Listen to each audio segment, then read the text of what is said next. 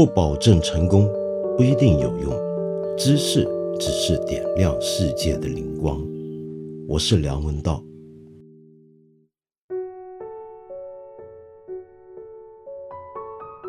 上一集节目呢，呃，我回应了一位朋友的留言，这位朋友叫傻傻的，主题呢是关于他一位女性朋友小时候曾经被侵犯，然后。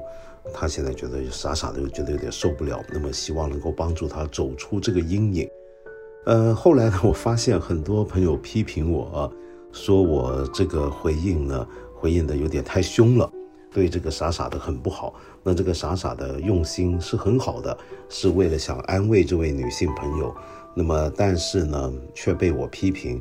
那如果傻傻的你被我冒犯了的话，我要在这里跟你说一个对不起，很抱歉。可是呢，我想回头再了解一下，再说明一下为什么我会认为，当你面对一个被侵犯过的人的时候，你不能够很简单的跟他说，呃，忘记过去吧，甩掉过去吧，然后我们明天会更好的。呃，为什么光是这样子讲，我认为是很苍白、很无力，甚至有时候呢，是甚至用我的讲法，是你连共情的能力都没有呢？我先用一些别的朋友的留言来回应，好不好？有一位朋友叫做天夜，他说：“道长好，我听到你最后的话，心情很复杂。我的女朋友小时候被他亲戚猥亵了，他没有告诉家里人。”我不知道要不要去想办法追究那个禽兽的过错，我不想和女朋友再去碰触过去的伤痛，所以我们都没有再谈论这件事。但是那个亲戚之后可能还会见到，我不想让他就这么不承担任何责任。道长，我不知道怎么办，一直很逃避去想这个问题，但这是一道我和女朋友没有跨过去，但迟早要面对的坎。另外一位朋友叫一梦，他说：“道长好，听你的节目一年了，第一次留言，是因为这期节目末尾您对那位傻傻的朋友的回答很让我感动，请允许我与您分享我的故事。我在一个小镇子长大，大概九岁的时候被一个陌生成年男人强奸，因为当时还小，对于所发生的事情没有什么概念，加上记忆的断片，后来回想起来。”一直都不觉得他对我的人生有什么影响，甚至一度不认为自己是被强奸。后来对身边亲密的朋友或男友讲起，也是轻轻带过。反而是当年的一个男友在震惊中对我说：“这是强奸啊！”如今的我三十出头，近几年来才逐渐清醒地意识到这件事情对自己的影响远远没有想象的那么简单，甚至可以说是摧毁性的。到现在，我能回想起来的片段依然很少。对于在自己当时的心理状态，这完全空白。然而，这个黑暗又沉默的夜晚，如影随形，始终伴随着我的成长，伴随着我一段又一段失败的亲密关系。我很难想象，类似的事情如果发生在青春期，应该是多么的艰难和绝望。所以，谢谢道长对这位傻傻的男孩所说的话，也祝福这个女孩。命运为我们安排的，并不总是我们想要的。但如果能够全然接受，尤其是那些看似不公平的、无法控制的事件，我们也可以从中获得更强劲的生命力。每一个灵魂都是坚不可摧的。还有一位朋友叫蚊子，现在时，那个叫傻傻的朋友啊。我由衷希望我的故事能够给你的朋友一点力量，哪怕只有一点点。我也是在十六岁的时候遭遇强暴，在一个平常的放学的夜晚，我始终不知道那个人是谁，因为我是被第二天早上路过的人发现，才侥幸捡回一条命。回到家的时候，我爸爸说不可以报警，不可以告诉任何人。我妈妈说：“你为什么要在晚上一个人去那么偏僻的地方？”这里，请大家不要责怪我的父母，我自己知道他们有多爱我。可是我比较叛逆，我坚定地认为这件事里面犯错的不是我，我坚持认为不能用别人的罪来惩罚自己。后来我在大四的时候遇到我男朋友，他问我是不是 virgin，我说不是。他又问我是前男友吗？我说那个人我不认识。他马上道歉说不要说了，对不起。如今我们在一起十五年了。我们再没有谈起过那件事，不幸的是，并未给我的生活留下太多阴影。我没有资格跟他说要坚强，因为我无法替他承受他的痛苦。但是我想告诉他，错的人不是你。那些不幸遭遇丝毫无损于你的美好，沉浸在过去的苦痛之中，不但无法放过自己，那些不幸遭遇，也同样会伤害那些现在爱你的和在未来等着你的爱你的人。好，刚才呢，我念这几段留言啊，我是想说，你想想看，性暴力这件事情，性骚扰、性侵犯这件事情。他留在我们身上的那个伤是什么样的一种伤呢？我为什么认为这个事情不能简单的说放过去就放过去？你想象一下，假如你断了一条手，你身上有一个明显的生理上的一个残缺，任何人都能够看得到，你会觉得这个东西你能够轻轻的放过？觉得我忘记我没有左手，我忘记我没有右眼吗？你好像很难。因为这件事情，即便你想忘记，别人的目光也会提醒你。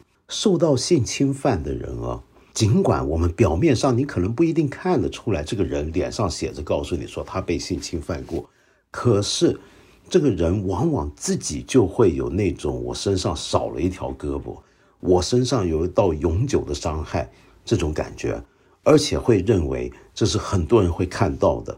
那我就更加要隐藏这种伤害，我不能够被人发现我曾经受过这种几乎不能够舍却的、不能够被遗忘的伤害。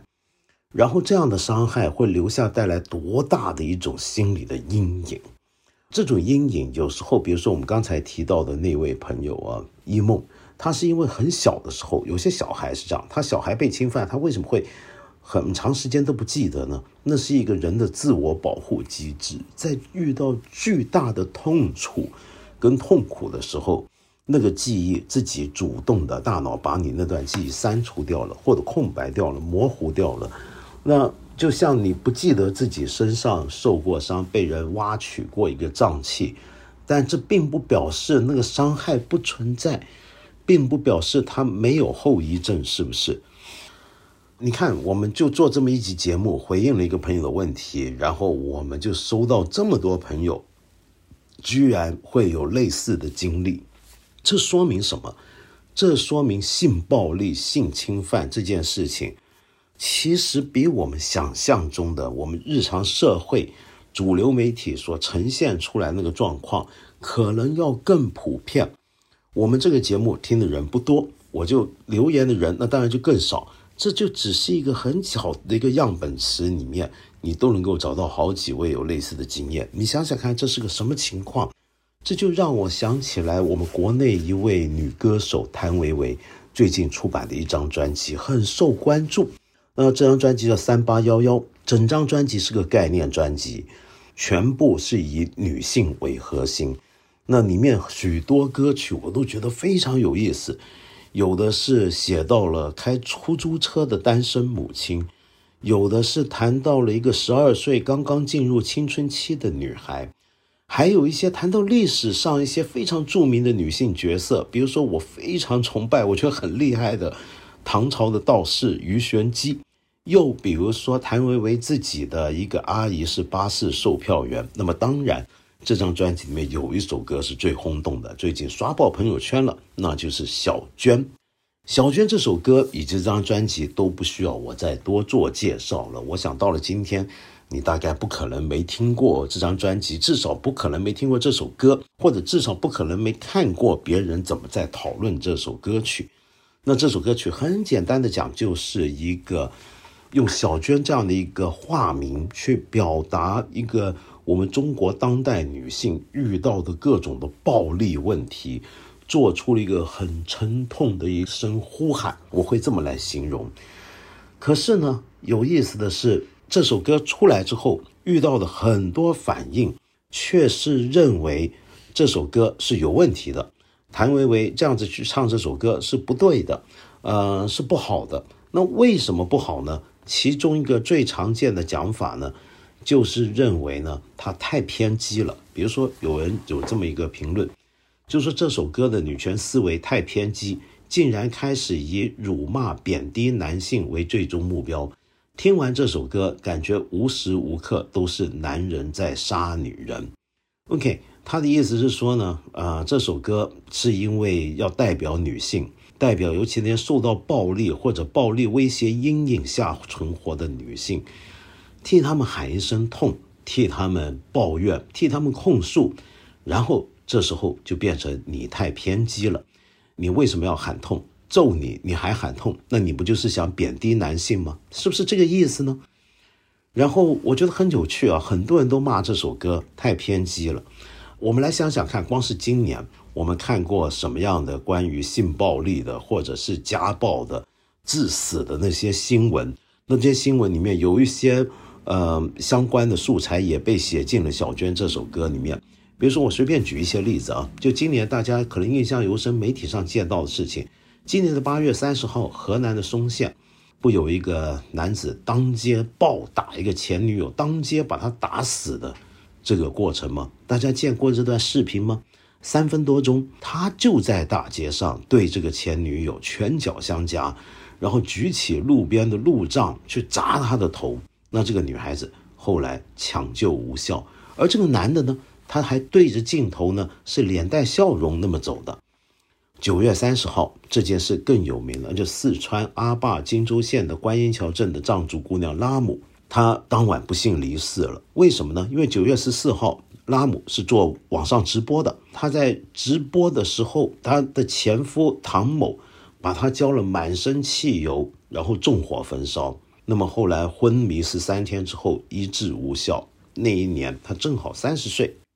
好，然后还有一位今年也是很有名的一件案件啊，那是其实是去年年底的案件，但是在今年，那么由于透过各种的审讯报道，我们大家更多人关注，那就方洋洋。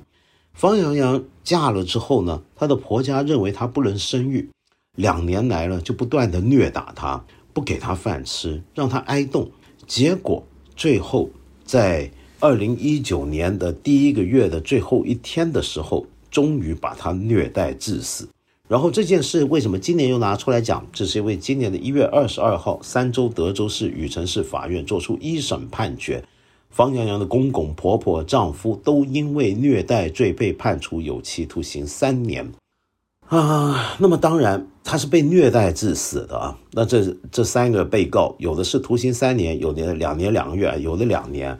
然后还有人是可以缓刑三年，就是大家就争论，这叫不叫量刑过轻呢？好，我们再看今年的七月份，杭州一个女子被丈夫肢解，尸体各个部分是丢入化粪池。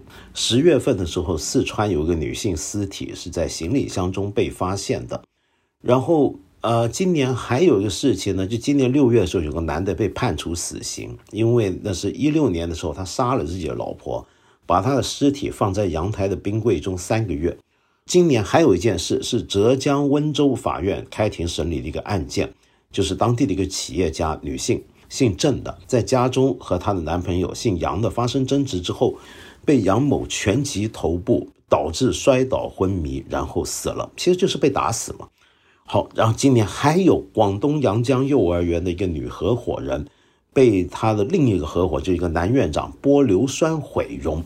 为什么要这么干呢？是因为这个合伙人发现他这个伙伴啊，跟虽然跟他在一起，但其实他已经有老婆有孩子，这还不止，而且还要猥亵儿童。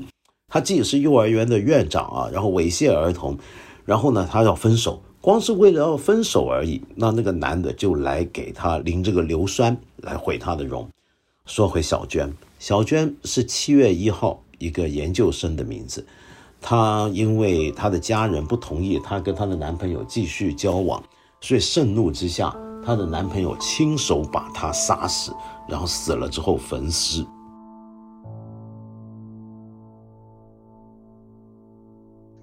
一口气说完这些案件，我想请问那些批评小娟这首歌偏激的朋友，你们觉得刚才我说的那些行为偏不偏激？为什么要指责一首去道出这些故事、诉说这种伤痛的歌是偏激，但是却不说刚才我指出的那些行为是过激、是偏激呢？他们不偏激吗？说回刚才呃我引述的那句评论啊，说这首歌的女权思维太偏激，竟然开始以辱骂贬低男性为终终目标。听完这首歌，感觉无时无刻都是男人在杀女人。说无时无刻都是男人在杀女人，那确实是有点夸张啊。但是呢，我提供另一组数字，是北京未平妇女权益机构做的一个调查。从二零一六年到二零一九年呢，中国平均每五天有三个女性死于家暴，所以并不算是无时无刻，顶多就是一天多杀一个女人而已。然后呢，请注意啊，说的刚才二零一六到二零一九每五天有三名女性死于家暴，这还只是家暴。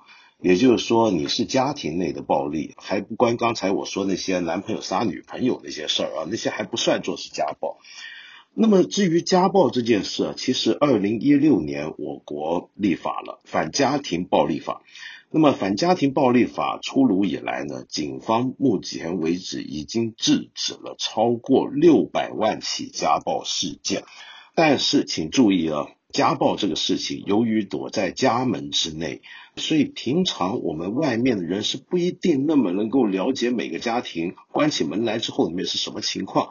所以警方能够制止的是就已经超过六百万起了。那么你想想看，这个数字大不大，惊不惊人？对于这些现实问题，我们不去批判它。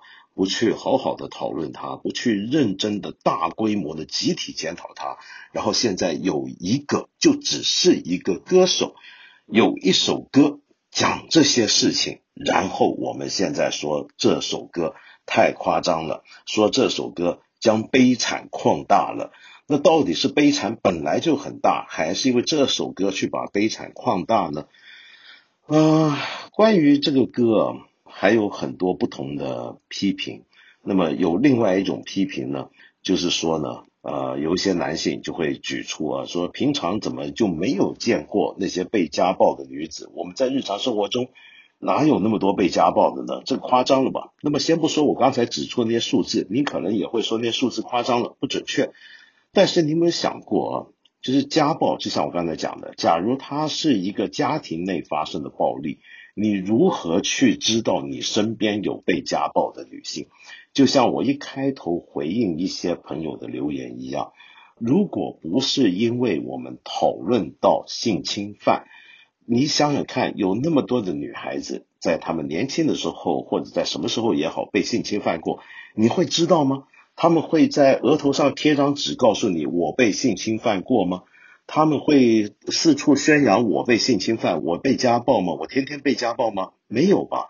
那么这种情况，我想请问你怎么去辨认你身边的人有没有被性侵犯的经验？有没有遇到过暴力？有没有遇到过性暴力？有没有遇到过家庭内的暴力？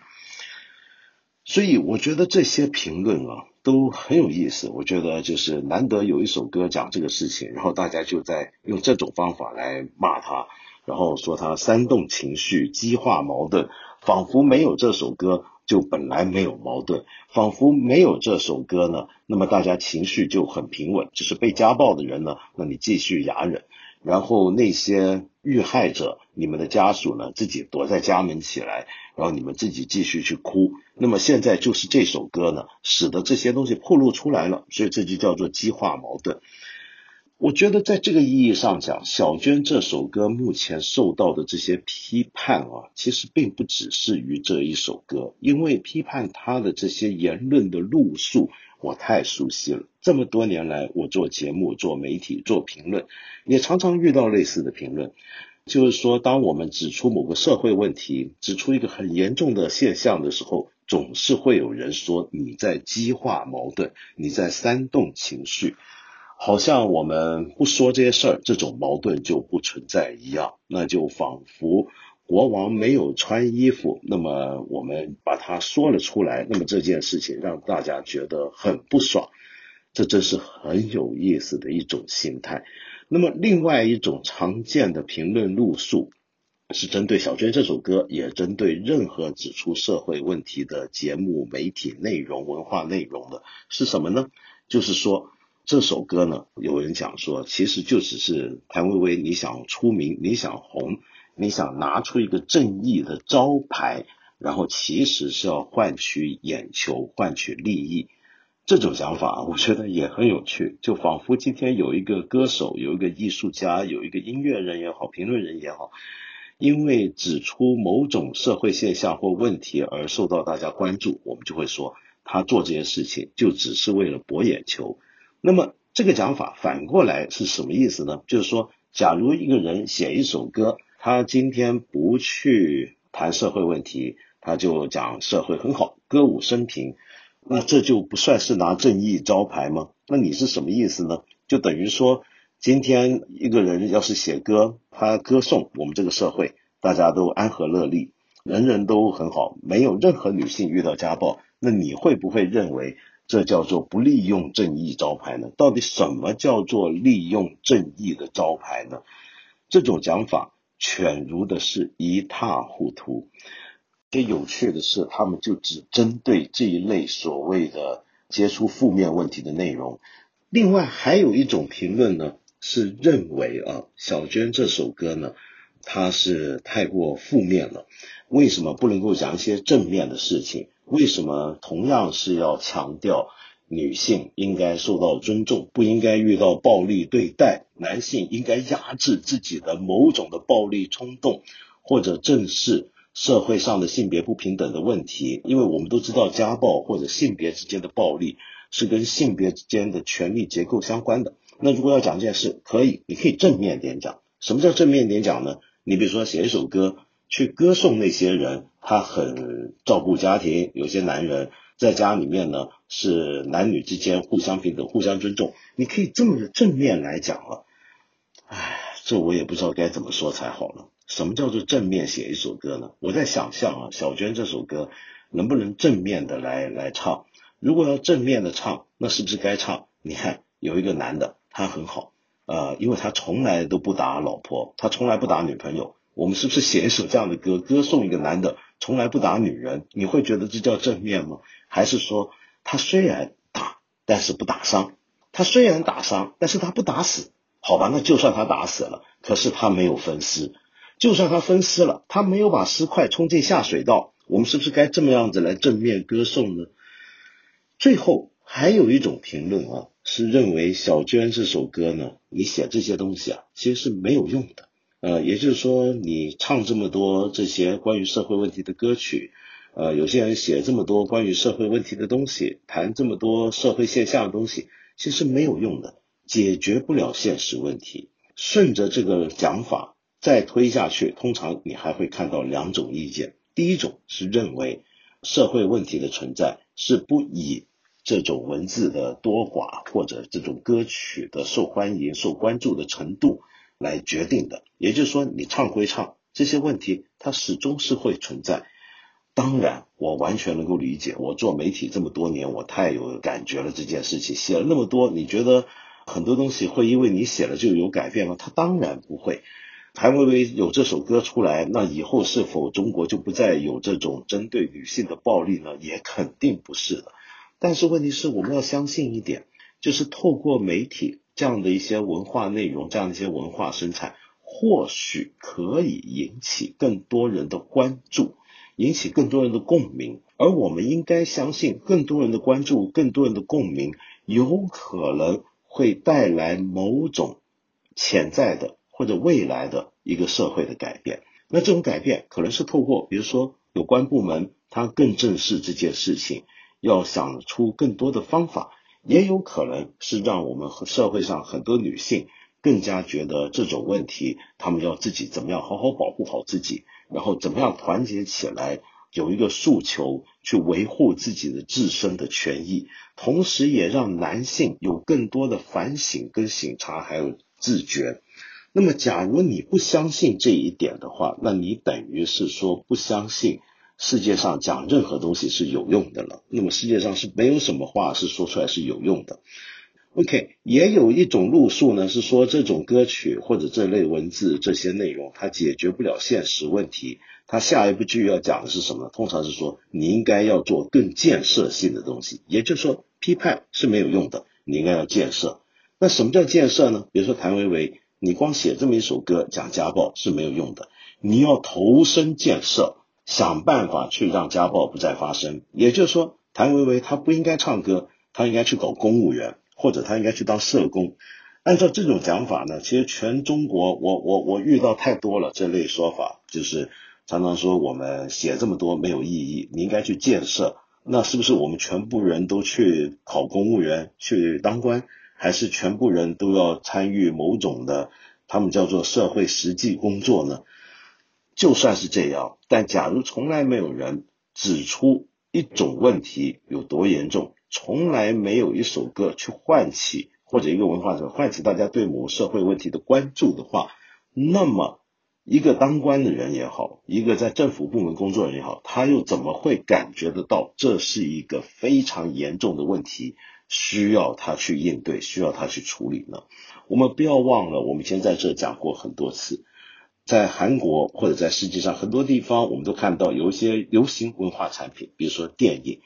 因为它牵涉到了某个实际的现象跟问题，然后这个电影或者这个流行文化产品，比如说音乐出来之后，促使大众关注，然后使得当局去从事一些法律上的修订或者是设立，因此导致这个问题能够得到某种程度的舒缓或解决，这难道不是一个我们大家都期盼的事情吗？对不对？好，那么说回来啊，其实这首歌也并不是唯一一首涉及到性别不平等跟性别暴力的中国流行音乐，当然不是。我们不要忘了，说唱歌手圣代 f i s y 跟陈近南他们曾经合作有一首歌也很精彩，叫《美杜莎庄园》，可惜呢就没有那么红。那么也就是说，中国其实是有很多音乐人关注到这个问题。这又碰到另一个现象了，就有人会认为呢，音乐人啊就应该好好的写歌，就好好的创作，关心文艺生活，不要去谈这些所谓的公共立场的事情。一首音乐不应该有那么强烈的公共立场才对。那么再来，也有人说，一首音乐不应该只是为了某一个群体发声。首先，你要搞清楚，现在我们小娟讲的这首歌，她讲的群体是女性，不是某一个群体，是一半甚至一半以上的中国人口。写一首歌去关于中国一半以上的人口可能会碰到，甚至已经碰到过的问题，这叫做为某一群体发声吗？那就算是为某一群体发声又怎么样？假如今天有一个音乐人，他写一首歌，牵涉到中国的伤残人士。牵涉到中国的一些的农村里面的一些的比较情况比较恶劣的一些处境的国民的话，那这叫不叫做为某一个群体发声呢？什么叫做为某一个群体发声？所以我觉得这类关于小娟的歌的负面的批评啊，这些批判啊，你仔细想一想就会发现，他们其实在我看来都很犬儒，因为他们都不够贯彻他们的立场。如果你真的要把你的立场贯彻下去，那你应该反过来要批判的东西就不只是小娟这首歌了，你可能还要把很多我们觉得很伪光正的东西也都要批判一轮才对。但是他们会这么批判吗？他们敢这么批判吗？哎，说起来啊，谭维维这首音乐之所以如此受到关注，那另外一个角度呢，就是大家说，哎呀，现在好难得有一个音乐人。能够有一首作品是这样子的，关乎沉重的社会现实，关乎沉重的我们今天面对的一个很让人揪心的问题。这种现象也很有意思啊！就其实我们知道，历史上流行音乐关心社会、政治、世界的问题，这从来都是一个很常见的事情。音乐并不只是关于男女情爱、关于亲情或者是什么的。它可以表达的东西太多太多了，是不是？从贝多芬以来，我们就看到有无数的音乐都在指涉着我们日常生活中的一些现实问题。而就流行音乐领域来讲，我们不要忘了诺贝尔文学奖得主 Bob Dylan 又有多少歌是在谈政治、在谈社会，甚至在谈战争呢？只不过是我们这几年太少见到这样的作品而已。我还记得。二零零七年的时候，中国非常厉害的民歌手周云鹏呢，有过一首《中国孩子》，在当年呢，还得到了南方周末的一个中国文化原创榜给他的奖是音乐公民。我记忆很深刻，是因为那场颁奖礼还是我有份去主持的。周云鹏那首歌在当时简直是众望所归，但是今天你要听到这首歌，恐怕都不容易了。这真是让人难过的一件现象。好，那么一口气讲完这么多，那么可能你今天又要觉得我是不是又在生气了，又要凶巴巴的？那真的很抱歉。我们最后还是来一首歌舒缓一下大家情绪如何？我注意到谭维维原来有个英文名字叫 Sita，谭维维的歌大家现在都很容易去听到了，我我就不多介绍。但是我想到看到他这个英文名字，我就想起来另一首歌，另一个音乐人。为什么呢？因为谭维维这个名字啊太奇怪了。Sita 是什么呢？Sita 那就是印度最著名的一种拨弦乐器，或者有人认为是印度版的吉他。但其实它的困难程度，首先印度音乐就很困难，而 Sita 在技巧上、技术上是尤其困难。有一个很重要的当代的西他琴或者西他琴，就 Sita 这种琴的一个演奏家，那就是 Anushka Shankar。Anushka Shankar，哇，这个是戏出名门的一个音乐人。他的父亲呢，就是一代西塔琴大师拉维香卡 （Ravi Shankar）。而 Anushka Shankar 安努许卡香卡呢，这位杰出的艺术家呢，早在二零一三年的时候呢，就写过一首歌，就关于性暴力，叫做《In Jyoti's Name》。那首歌呢，其实讲的是什么？我们知道印度的性暴力问题是全世界都知道的，很厉害、很著名的。你记不记得二零一二年在印度的首都德里发生过一件骇人听闻的巴士、公交的上面发生的一场轮奸杀人案？而这个案中的受害者就叫做 Jyoti Singh Pandey，所以 Anushka Shankar 就写了一首西塔音乐。就是要表达，同样身为女性，对这种无所不在、任何时候都在发生的这种针对女性的性暴力，她要表达她的愤怒。那么那首歌就叫做《In Jyoti's Name》。但是我刚才说了，今天我们不要从头火到尾，来一首舒缓大家情绪的歌。所以我就想介绍 Anushka Shankar 在今年的时候的一张的新专辑里面的一首歌，叫做《Those Words》。这首歌啊，它的歌词啊，表面上看你会觉得是一首情歌，但实际上你完全可以把它理解为一个女性之间的姐妹情谊的一个表现。事实上，安努西卡·香卡这一张专辑《Love Letters》，它很强调这是一个全女班，就连录音师、工程师这些原来音乐产业里面通常是男人在做的事情，在这张专辑里面也都是请到一些女性来参与。而我刚才说的这首歌《Those Words》，这首歌里面呢，他找来了另外几个很杰出的女性音乐人一起合作，有英国的大提琴手 Ayana Vita Johnson，以及印度的一位很厉害的歌手 Shubha Rao。那么他们一起创作了这首《Those Words》，我在这里用这首歌献给我们全部的女性听众。Thank you.